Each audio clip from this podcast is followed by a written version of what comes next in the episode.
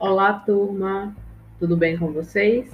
Vamos a mais um podcast da nossa disciplina. Como sabem, sou a professora Ingrid Oliveira e vou conversar com vocês hoje sobre variação linguística.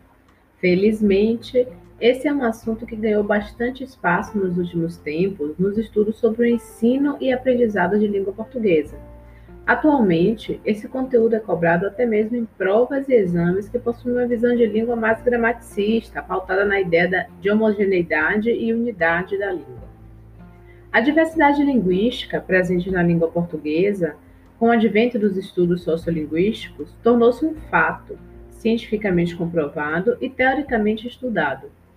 Já discutimos nos demais materiais da pré-aula sobre o conceito de variação Vamos agora conhecer mais sobre a classificação da variação linguística em diferentes tipos. Você já notou que existem diferentes sotaques para cada região do Brasil? Você reparou que existem nomes diferentes para designar as coisas no interior e nas grandes capitais? A variação regional ou espacial corresponde às diferenças que a língua apresenta em relação ao território, ao espaço geográfico. Diz respeito à diferença na pronúncia, nas expressões e nos nomes atribuídos às coisas do dia a dia.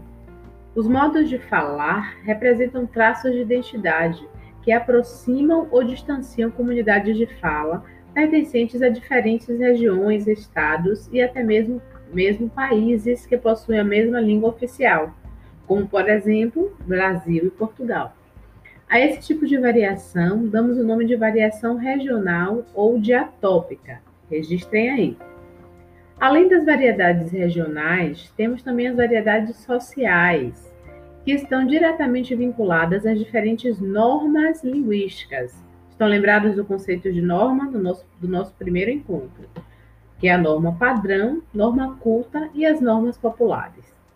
É onde se pode, no nível da norma, é onde se pode perceber com maior clareza de detalhes as diferenças mais significativas e estigmatizadas tanto em termos fonológicos, como em bicicleta por bicicleta, melhor por melhor, quanto morfossintáticos, como em a gente fomo por nós fomos, as laranja por as laranjas, entre tantos outros exemplos. Os fatores que condicionam diferentes usos linguísticos, caracterizadores das normas sociais, podem estar relacionados à escolaridade do falante, à classe social, à idade, à profissão e ao sexo dos sujeitos. São as diferenças entre as variedades sociais que mais costumam entrar em conflito com a norma culta e padrão, seja na fala ou na escrita. A variação, condicionada por fatores sociais, damos o nome de variação social ou diastrática. Tomem nota. Notem também que não somente os fatores regionais e sociais condicionam variações na língua portuguesa, a língua pode variar também em função do contexto comunicativo. O grau de intimidade e familiaridade estabelecido entre os falantes pode conduzir à utilização de variedades mais ou menos formais. Você fala da mesma maneira em todos os lugares? Note como, quando está entre amigos, nós tendemos a utilizar uma linguagem coloquial, informal, já quando estamos diante de situações formais, como uma entrevista de emprego, uma palestra ou em um ambiente profissional, utilizamos uma linguagem mais formal, mais próxima da norma padrão.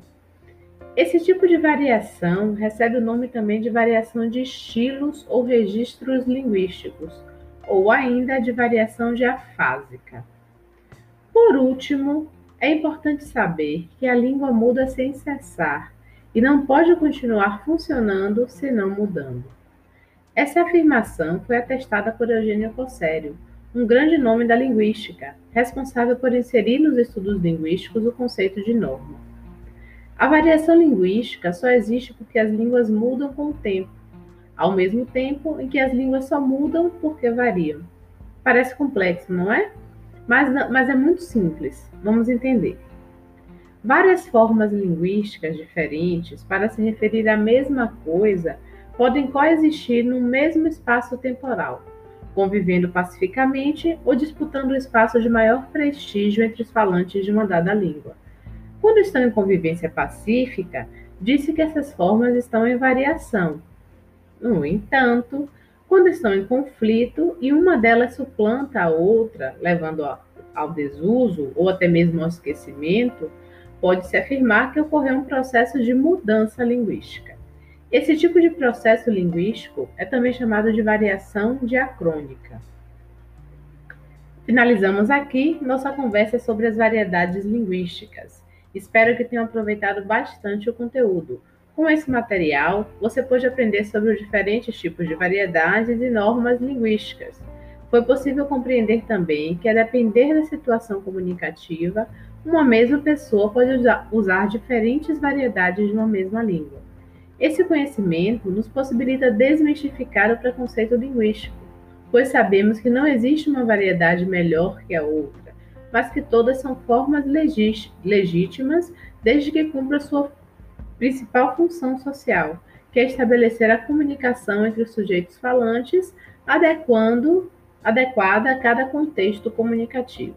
Um beijo grande e até mais.